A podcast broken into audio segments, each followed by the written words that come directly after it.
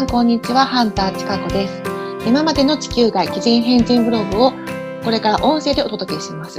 アミカリエ先生、どうぞよろしくお願いします。はい、よろしくお願いします。はい。星組ゆうさちゃん、どうぞよろしくお願いします。はいよろしくお願いします。はい、えー今日のテーマはですね、新しい時代の親子関係ということで、アメリカにお住まいの新米ママである NE 名解析師の新田博恵さんに参加いただいています。新田さんよろしくお願いします。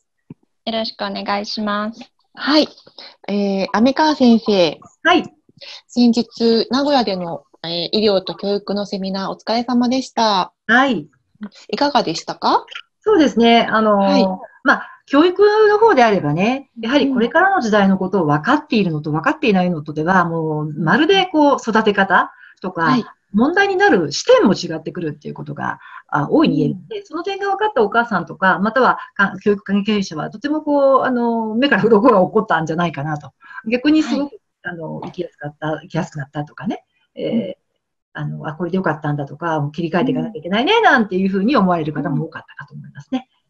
はい。はい。えーそれでですね、あの、今度、親子関係に特化したオンラインでの未来塾を、あの、新田さんが主催で今度されるんですよね。はい。7月6日でしたよね。そうですね。はい。はい。で、あの、親子の関係の悩みというのを最近よく聞くんですけれども、新田さん自身はどんなことに悩みとか、興味とかがあるんでしょうか？そうですね。私は、えっと、今、こう、子育てをしている中でうん、よく感じるのが、こう、子供の才能をまあ潰さないようにするには、こう私がどういうふうに普段いたらいいのかなっていうのを、こう、感じることが多くあります。はい。え、はい先生どうですか？ねあの、うんそのことにそうですね関して。はい。はい。あのーまあ、ひろちゃんの場合は、えー、NE 明解析学とか未来塾とかでね、学んでるっていうこともあるので、まあ、子供の才能とかを、あのーそれを潰さないようにしようというふうに、もう花からね、思いがあるんでしょうけれども、あのー多くの方たちっていうのは、それは思ったとしても、どちらかって言ったら、潰しちゃう方向性に行っちゃったりとかね、しがちですよね。というのも、あのーこうしてはいけない、ああしてはいけない、えーとか、割と親のコントロールが入っちゃったりすることで、要するに親のこう都合のいいような育て方っていう形になってしまって、それでかえって悩んじゃうっていう方がね、まあ多いんじゃないかなっていう気はしてますよね。うんだから、あの、昼の時代になればなるほど、今までの、まあ親御さんの教育の概念とか、あの、社会自体が大きく変わってくるので、その中に適合するような、えー教育とかっていうのは、かなりこれ、子供さんの才能を潰してしまったりとか、生きる力を奪っていく可能性なんていうのはあり得るんですね。うんうん、そういうふうなことを考えたときに、えーまあ、早いうちから、じゃあ、えー才能を潰さないようにするにはどうしたらいいのかっていうことを親御さんが学んでおく必要が、まあ、あるだろうなっていう感じはしてますね。はい。具体的にはどういう学びをしていったらいいんでしょうか、うん、これはね、たくさんありますね。うんえーその辺の内容に関しては、今度の、えーオンラインの時にお話ししようとは思ってますけど、はい。まずね、えーほら、今、子供の頃からやれ英語の学校だとか、親があれやこれやとこう、ね、教育するじゃないですか。はい。通人性理論というか、えーこれ、本来の子供の才能が早くわかるっていうことを考えたときに、あんまり子供のうちから手を加えない方がいいとは言われてるんですね。うん、本来、こう人生においては、こう、ちゃんとした、こう、リズムっていうのが、もう人間の最初のこの生まれた時からこのくらいまではこういうふうにしておいた方が、より、あの、健康で長寿で自分の才能というか自分の目的で生きられるっていう、そういう傾向というのがあるんだけど、どういうわけか、まあこれね、今の夜の時代はしょうがないよね。競争社会なので、誰よりも早くから、あの、何かをこう、教育させるとかね。はい。英語を教育させるとか、えー才能を教育させるとか、なんとか教育させるとかってあるんだけど、実はどんどん自分の、えー本当の目的、魂的なプログラムを災難じゃうっていう可能性もなきにしもあらずなんだよね。うん例えばもし、えーその子の才能が、あの、なんていうのかな、今までの概念とは全然違うところの才能があったとした場合、親がもう子供の頃からもうね、三つ子の魂100までの頃からもういろんなことをこう入れ込んじゃったとしたら、その全然違うところにその子の才能がありましたってなったら、それ見つけるの相当大変だと思うね。はい。あの、その子の才能を見つけるにはうんどうしたらいいんですかね？まず、できるだけ、まあ、年代までってあるんだけど、あの、子供がね、まだこう赤ちゃんだったりとか、あそれこそ、まずは食べていくとか、そういう力がないときは、しっかり子供が飢え死にしないように、ちゃんと、あの、体が育つような食べ物は、えー親が作ってあげるとか、えーはいね、よく言うけど、あの 雨水しのげるような最低限のお家は必要とか言うじゃないですか。はい。で基本それ以上、あんまり親がああせい、こうせいとか言わない方がいいんですよね。あんまり下手に手を加えない、コントロールしないっていうことはすごく大事っていうふうにはまあ言われてるんですね。大体それが、そうだね、少なくとも、まあ、14歳くらいまでは、とりあえずその子の、えーこう、なんていうかな、やりたいようにって言ったらあれだけど、その子がず自分が勝手に好きなことを興味があるんだったらそちらをやらせてみるとか、ないならないでそれでいいし、っていうような、そういうこう、こうある意味こう任せておくってことがすごい大事。でもそうなってくるとほら、親って心配するじゃん。うんうんうんでも親のやる役割はとにかく子供がとにかく死なないようにご飯を与えてあげて、ね、ちゃんと清潔でいられるような環境を与えてあげて、そして、えーある程度、えー大事なことは、まあそこで何があったとしても子供の味方だよっていう思いだよね。はい。そこは持つことはもう絶対大事。で、あとできるんだったらば、ああせいこうせい言う前に、親、おばさんが自分の胸に手を当てて、ああせいこうせい言ってるけど、果たして自分もそこを言うだけの、あの、人間関係だったりとか、えー生き方とかしてきたかなっていうことをちょっと振り返っていただいてね。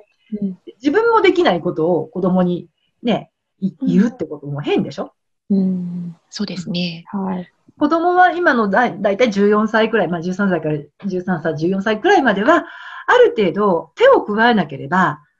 そこそこ自分の本来持ってきてる才能とか魂の方向性をその段階で、えー起動するような、あの、準備が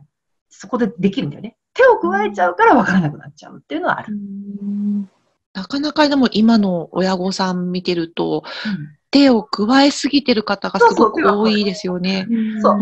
本当に手を加えすぎてるっていうのはあって、はい。かえってそこでおかしくなっちゃうっていうの。で、かえってそうならないからまた悩んじゃうでしょうんうんうん。ね、例えば早くね、お片付けしなさいとか、勉強しなさいとか、あそのね、友達いっぱい作りなさいとか、先生褒められるようにしなさいって言ったところで、ね、それ、例えば親御さんはどうなのですか？みたいなね。みんなと仲良くしなさいって言ったって、親御さんだってみんなと仲良くしない、できない環境の中で 生きてることもあれば、そんなゲームばっかりやらないでって言ったって、親御さんがいつもスマホばっかり見てるんだったらば、じゃあ子供はどうしていいかわからないね。うんうん。だからそ、その辺は最も大事なことなんじゃないかなと思いますね。はい。うん新田さんいかがでした？今聞いて。そうですね。やっぱりこう、親が何かしなきゃとか、何か、やっぱりこう手を加えるっていう人の方がやっぱり多いんじゃないかなっていうのを聞いてて、すごく思いました。うんはい。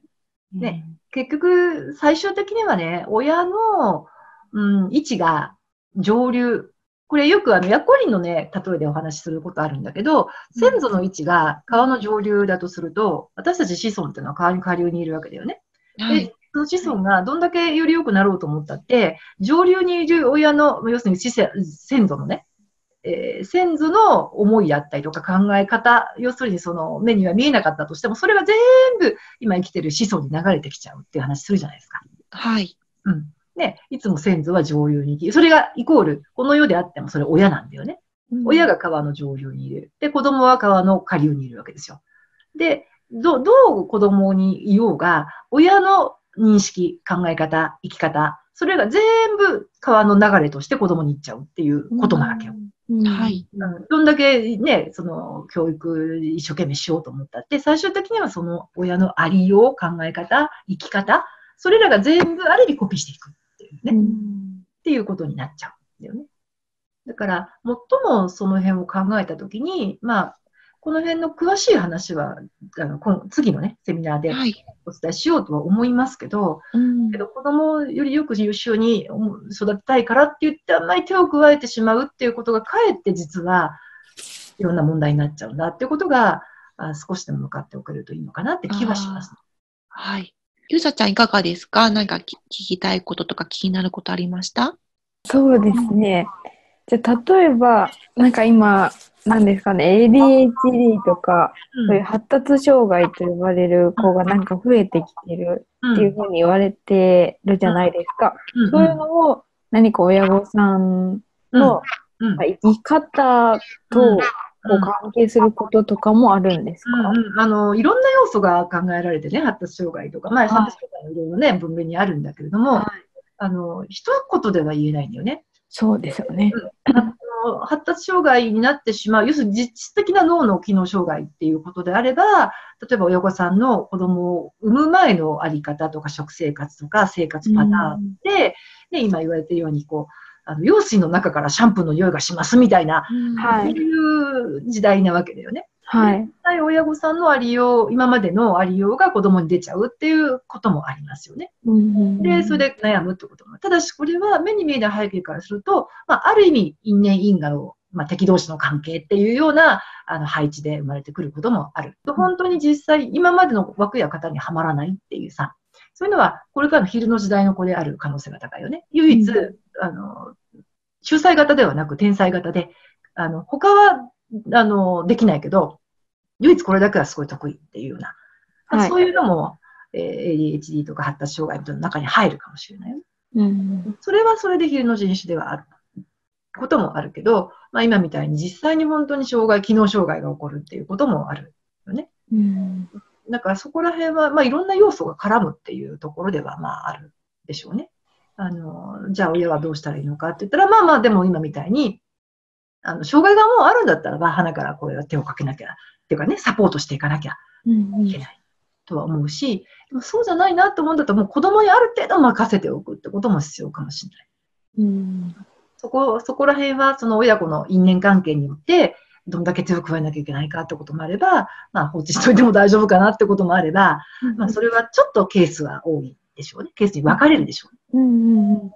そういうのもライトマスターチャート的に書かれてることもそうですね。んですよねあります。ね。敵同士だったら大体書かれてるね。うんほぼ、ほぼ敵同士の場合は敵同士の関係で書いてますね。うんうんでそこはもう分かって、じゃあどうするかって、コントロールはできないし、背景を分かった上で親御さんが理解して、うんで、関わっていくっていうことが最善だろうなって気がしますね。はい。はい。あの、先生、あの、うん。セッションの中で、うん。結構お子さんがたくさんいらっしゃる、4, 年4人いらっしゃってっていう方がいらして、うん。で、もう4人それぞれもうキャストも点でバラバラ。うん。でやっぱりその通りらしいんですよね。あの、うん。大統領の子はもうわん。ぱくでっていう感じで、うん。で、未婚の研究家の子とかはもうあの内向的でっていう感じ。でそういうのを知っとくと、あの、それこそあの、親がこう、こうしたいって変な強制をかけなくってもいいのかなっていうふうに、ちあーもちろんょっと思ったんですよねも。ちろんね。うんだって、それってどういうことかっていうと、親はじゃあとりあえず象だとしても、子供はイルカです。で、一人の子供はじゃあ、えーペリカンです。一人の子供はじゃあ、そうだな、うん、猫ですとか言った場合に、個性分かってないと、みんな象は象なんだから、あなた鼻長くしなさい、耳大きくしなさいって、イルカに言ったってどうしようもないしね、イルカ上がってきなさいって言ったって無理な話でしょってなった。うんだから、その辺のことをちゃんと分かった上で、親御さんが関わるってことは、とても、あの楽だと思いますよ、育て方とか。はい。そうですね。本当そう。あの、親御さんもそういうふうにおっしゃってました。あの、知ってよかったっていうふうに。うんうんそうですね。はい。早いうちにね、分かっておくといいけど。ちなみに、ひろいちゃんのお子ちゃんはキャストなんだったの？博愛人です。あ、白愛なんだ。そうですか。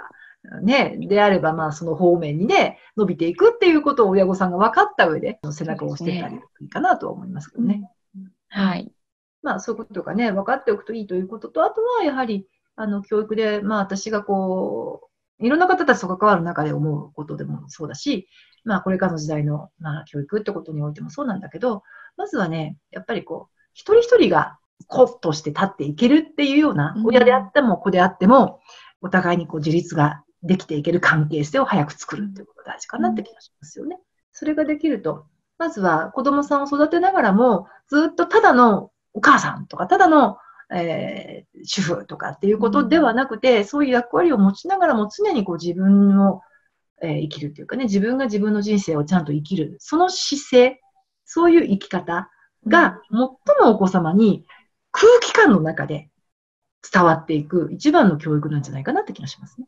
多分ね、教育って言葉って、えーね、あの、まあ、言葉も大事かもしれないけど、環境のさ、空気感が最も影響するような気がするんだよね。うん。例えば親が自分の人生生きられなくて苦しんでるっていう状況をどんだけ言わなかったとしても、子供さんって敏感だから、そういう空気感のだけで何か人生に対してお母さんは楽しくないんだろうなとか、苦しいんだろうなっていうことばっかりが入っちゃうじゃないですか。うん。でそうすると、ね、親が自分らしい人生を誇らしく生きてないってなると、人生って苦しいばっかりなんだなっていうね、うん。なんかそういう印象になっちゃうなんてこともあり得るでしょ？でそうすると、じゃあそこであなたね、夢を持って希望を持って生きなさいってって、親御さんに夢、希望あるんですか？ってなった時にないですって。言っちゃうんだったら子供にそんなこと言えないでしょ？って話になっちゃうね。はいうん、であれば、まずは親が親がやったり背中を見せると。同時に子供は親の先生だから、その子供に合わせ、こうせっていうことでも親御さんは子供から学び、新たな時代のことを学びつつね、その感性を学んで、そして親御さんの人生にもこうよりよく生かしていくっていう、そういう認識があるといいんじゃないかなって気がしますね。はい。うん。そうするとなんかいい循環っていうか、あうん。の、一方向だけじゃなくて、お互いにっていううん。のがうん、なんかいいですね。うん。うん。まあそうですね。もう要するに一方向性社会ではないっていうことだよね。答えは、あの自分自身でしか見出せないっていう時代になってくるわけだから、何かに合わせてこうしなさい、ああしなさいって言ってること自体が子供の才能をあの分からなくさせてしまうってことうだん。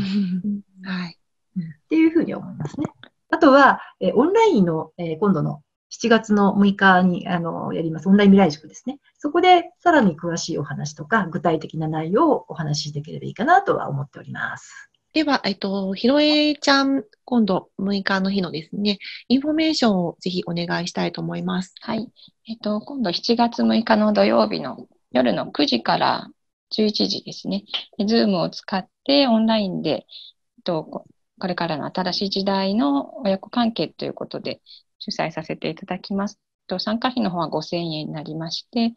と当日の録画の方もプレゼントさせていただきますので、その後も何度も聞けるようなのをお渡しさせていただきます。ね、ぜひ皆さんにも参加していただきたいなと思っています。はい、ありがとうございます。はい、今日はこの辺で終わらせていただきたいと思います。ありがとうございました。はい、ありがとうございました。ありがとうございましたありがとうございました